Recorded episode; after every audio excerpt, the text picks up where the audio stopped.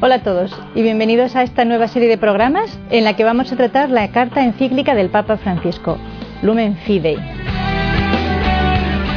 Lumen Fidei, como saben, son las dos primeras palabras con las que el Papa empieza a escribir una encíclica, que en este caso significa la luz de la fe.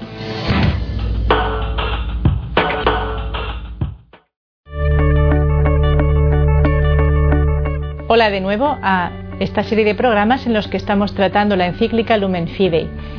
que como sabemos es la encíclica que el Papa Francisco dedica a la virtud y al don de la fe. Ha hablado el Papa eh, en este último capítulo, capítulo cuarto, de la construcción que Dios nos prepara. Dios construirá para ellos una ciudad, aquella ciudad prometida ya a Abraham, simbolizada también en el arca de Noé, recordada durante la historia de la salvación que Dios prepara para los hombres, aquella ciudad que Dios en que vio Juan descender del cielo, la nueva Jerusalén, en aquella visión que describe en el Apocalipsis, una ciudad, una construcción que prepara el Señor para albergar a la humanidad, para albergar esa comunión de personas, ese conjunto de personas que somos aquellos que estamos también dentro de la humanidad, dentro de la sociedad, caminando hacia el encuentro con Jesucristo, el encuentro con Dios. Ha hablado, por tanto, el Papa, al iniciar este cuarto capítulo, de esa ciudad terrena, esa ciudad terrena y celestial, mejor dicho, en el que también la creación misma, la naturaleza misma, se verá asociada a través del triunfo de Jesucristo sobre todo lo creado. En, la segunda etapa el Papa va a hablar también de eh, la importancia de la familia. Nos recuerda que cuando llama a Abraham, la primera llamada que le hace a Abraham consiste fundamentalmente en una bendición que él recibe y que viene a transmitirse de padres a hijos. La familia entonces como el primer canal en el que se recibe y se transmite la revelación, la fe de Dios, la presencia de Dios, la experiencia de Dios en nuestra vida. Nos recuerda el Papa que la familia inicia en el matrimonio. Solo el matrimonio entre un hombre y una mujer, por la potencia, por la capacidad de procrear, puede dar lugar a una familia. Por lo tanto, dice el Papa, el matrimonio está en el corazón de la familia, está en el origen de la familia. Este matrimonio, la realidad del matrimonio, también tiene, digamos, su papel, también necesita radicalmente de la luz de la fe. Comentábamos también en capítulos precedentes lo difícil que, que puede llegar a ser para una persona fiarse de la palabra de otra persona. Como, en último término, por desgracia, a veces se puede llegar incluso a que uno solo se fíe de sí mismo y no se fíe de nadie más que sería, digamos, la situación de, aislamiento y de reducción más grande a la que uno puede llegar. Pero es cierto que fiarse de la palabra de otro nos resulta muchas veces caminar sobre un terreno incierto. De ahí que Dios nos proponga su palabra como un terreno sólido sobre el que el hombre puede caminar, puede invertir su propia vida y su propio futuro. Sabe muy bien el Señor, sabe Dios muy bien que esta es una dificultad real, no es una dificultad imaginaria. Por lo cual, Él ha elevado durante la vida de Jesucristo, a través de la actuación y de la enseñanza de Jesucristo, el matrimonio, que es una realidad natural, existe desde la creación, la unión entre el hombre y la mujer para fundar una nueva familia, ha elevado esta realidad natural a la categoría de sacramento por dos cosas, porque por una parte es signo visible para los hombres del amor que Dios tiene por la humanidad, de la acogida de la humanidad, de ese amor de Dios que garantiza la unión entre los dos. Y como también esto es origen de vida, es inicio de vida nueva. Por otra parte, porque sin eh, la presencia de Dios, sin la garantía del amor de Jesucristo, sin esa gracia eficaz que Jesucristo garantiza a la promesa de los esposos sería una promesa insuficientemente fundada. Yo recuerdo una conversación que tuve con un, grupo de, jóvenes universitarias en la que hablábamos del matrimonio, precisamente era un grupo numeroso, y se hablaba del matrimonio y por em, viendo sus reacciones o sus respuestas, se me presentó la duda de si estas, estas chicas, en edad ya de ir mm, iniciando una relación con vistas al matrimonio, si, eh, si en ellas se daba la confianza suficiente en los demás o en sí mismas para amar todos los días de su vida, como se promete en el matrimonio, y también creer que alguien podía amarlas todos los días de su vida. Y les hice esta pregunta. Pero vamos a ver, ¿vosotras creéis que sois capaces de amar a alguien todos los días de vuestra vida? ¿O creéis que alguien puede amaros todos los días de vuestra vida? Y para mi asombro, ninguna de ellas, y eran bastantes, respondió que sí. Todas se quedaron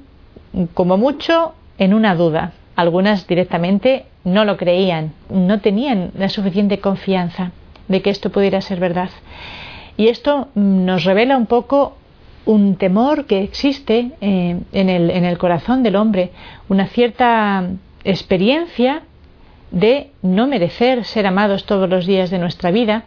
o de ser no suficientemente dueños de nosotros mismos para garantizar el poder amar a una persona todos los días de nuestra vida. Y sin embargo, pues es esa, ¿verdad?, la, promesa, la promesa matrimonial.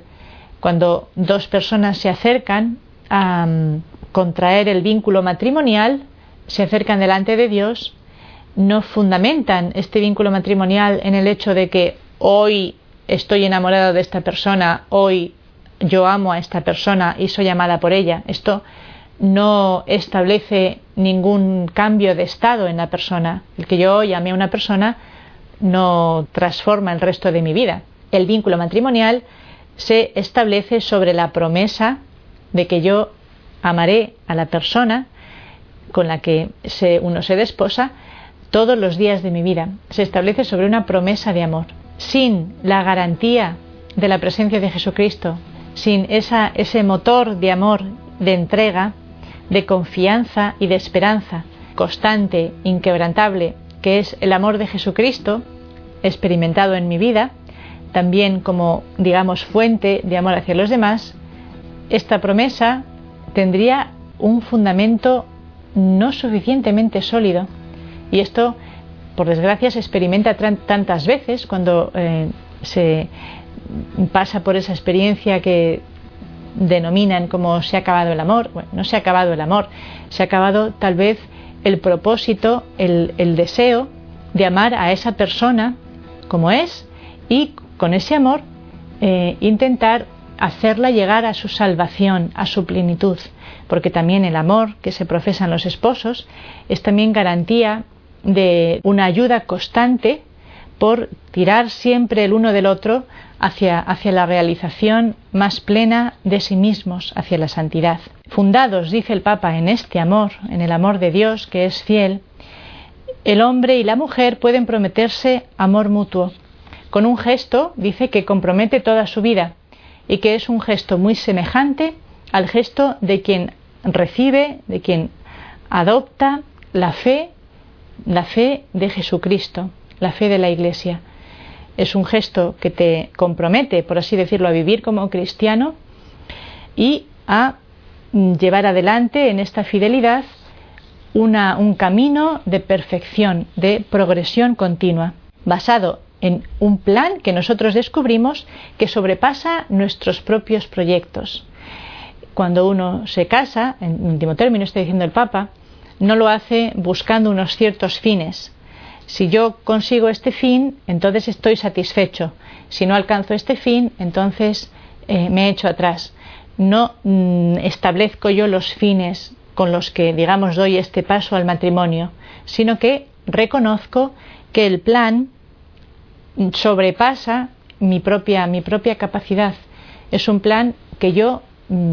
dejo en su, en su lugar correspondiente, que son las manos de Dios, que es el proyecto de Dios, la providencia de Dios.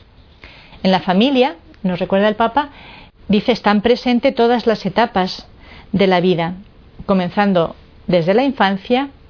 hasta la ancianidad. Todos, todos, durante cualquier etapa de nuestra vida, formamos parte de la familia y la familia es un referente fundamental. Todos en alguna medida somos hermanos o somos hijos, somos padres, somos tíos, sobrinos, abuelos. Es, algo que nos, que nos identifica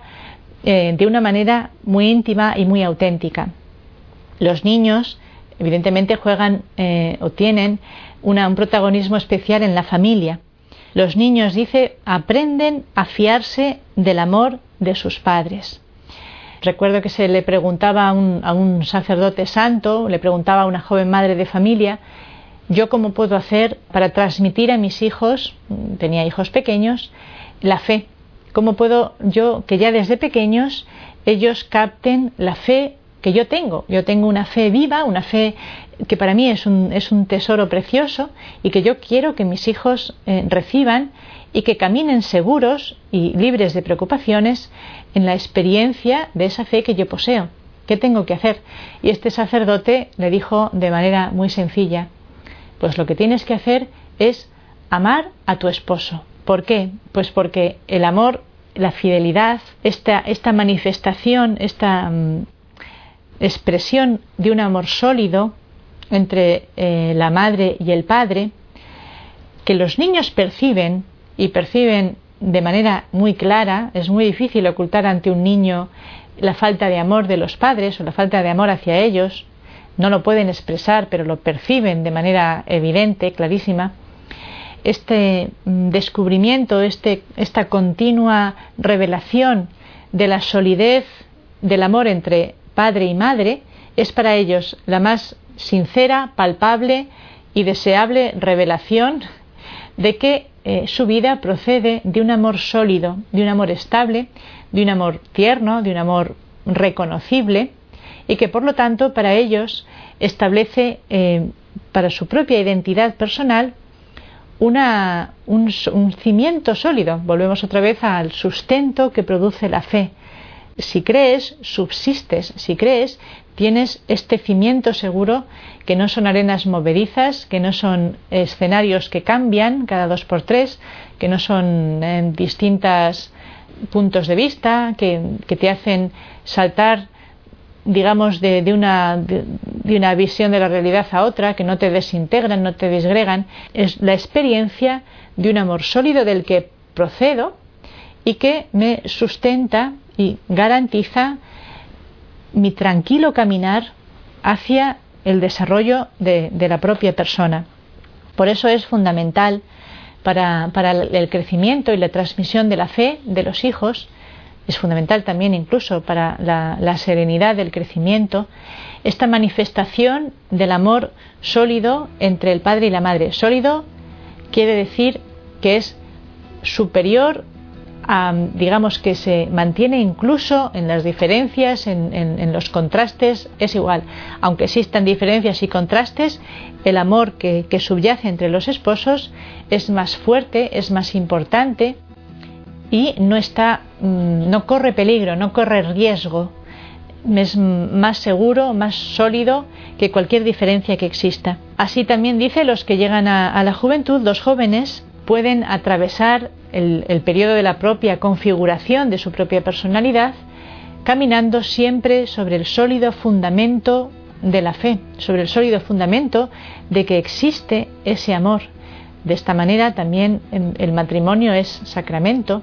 porque mm, refleja en una, realidad visible, mm, contrastable, experimentable, que es el amor de los esposos, refleja precisamente ese amor y esa fidelidad de Dios que es estable.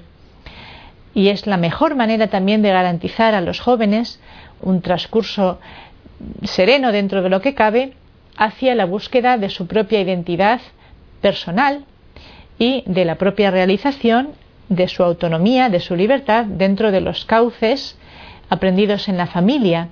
del honor al nombre de Dios, del respeto al decálogo, del el credo, de la oración compartida. Dice el Papa cómo se ve en las jornadas mundiales de la juventud que los jóvenes mm, tienen una, potencialidad especial para transmitir, para expresar a través de la alegría del encuentro, de, la, de la unión, la alegría de la fe. Que, por cierto, si leemos los mensajes de los distintos papas, Juan Pablo II, Benedicto XVI, Papa Francisco, a los jóvenes durante las jornadas de la juventud, vemos que no son absolutamente para nada mensajes halagüeños o mensajes eh, que digamos idolatran todo aquello que, es juvenil que no son no, sé no, son palabras huecas son palabras que hablan a la verdad del corazón del joven que le ponen frente a, su propia mm, responsabilidad dentro del mundo que le interpelan le hacen les hacen un llamamiento Mm, profundo y sincero a incidir, a con su vida cargar, por así decirlo, con el destino del mundo y llevarlo, como venimos diciendo, hacia eh, su mejoramiento, su plenitud, su mayor bien, no solo bienestar, sino bien en general. La fe no se no la experimentan los jóvenes, no se transmite a los jóvenes, por lo menos como decimos en estas jornadas mundiales de la juventud, como un refugio para gente pusilánime, sino como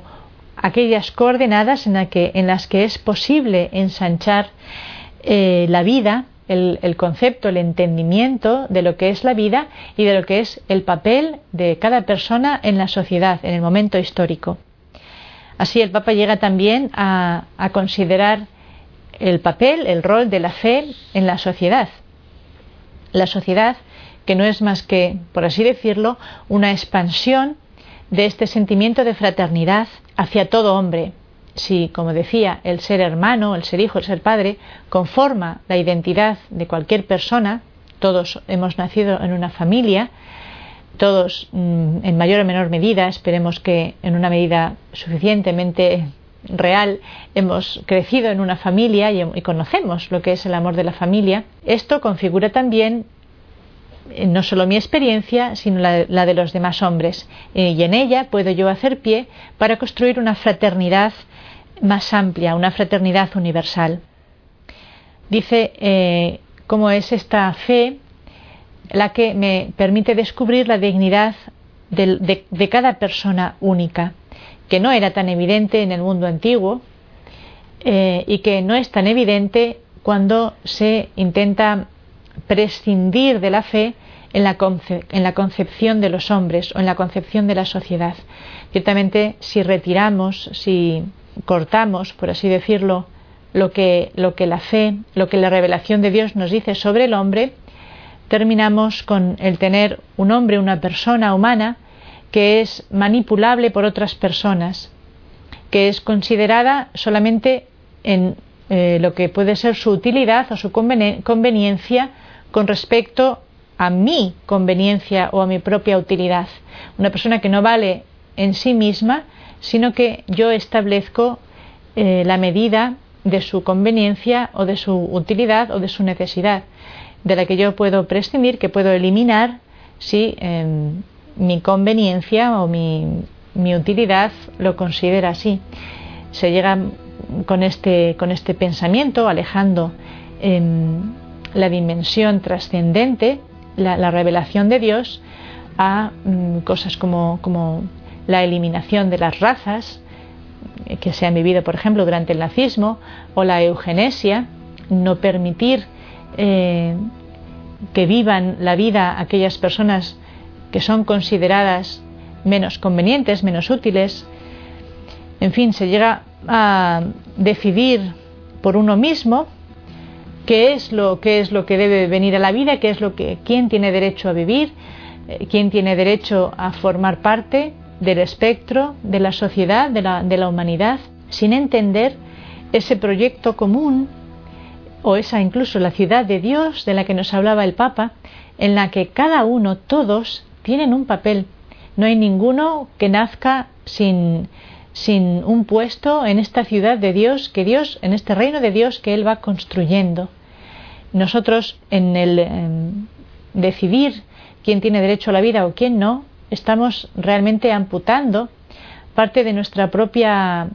de nuestra propia identidad, de la identidad de nuestra sociedad, de nuestro mundo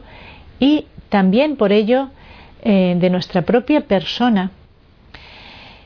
No existe, nos recuerda el Papa, fraternidad sin paternidad, aunque em, se ha pretendido por, parte de, muchas mm, filosofías actuales o modos culturales que se han pretendido imponer, una fraternidad sin paternidad.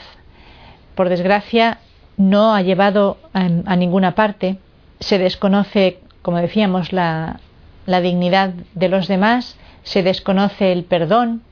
se desconoce el amor gratuito, no se puede construir una sociedad sólida, eh, una fraternidad, prescindiendo de la paternidad.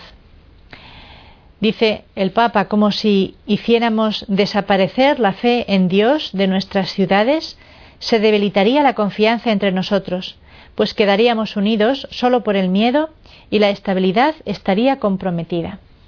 Cuando lo único que nos mantiene unidos es el miedo, dice el Papa, o eh, el, el propio interés, el interés que yo tengo sobre ti o el interés que tú tienes sobre mí, la estabilidad queda comprometida. Se, digamos que se observa en, esta tendencia creciente a buscar el bien exclusivo de, eh, de, una propia nación, de una propia identidad, de una propia cultura, en la incapacidad de abrirse al bien común. El hombre, cegado Mm, por, el, por, el, egoísmo o por la necesidad de asegurar sus propios, mm, su propio bienestar, se cierra al bien común. El negar que Dios es el Padre común de todos y que mi bien personal pasa por el bien personal de la persona que Dios ha puesto a mi lado, eh, ciega esta dimensión del bien común. El hombre, por desgracia, como digo, Mm, en muchas ocasiones, en muchos casos, se, se circunscribe al propio bien individual y no construye ya el bien común, el bien de la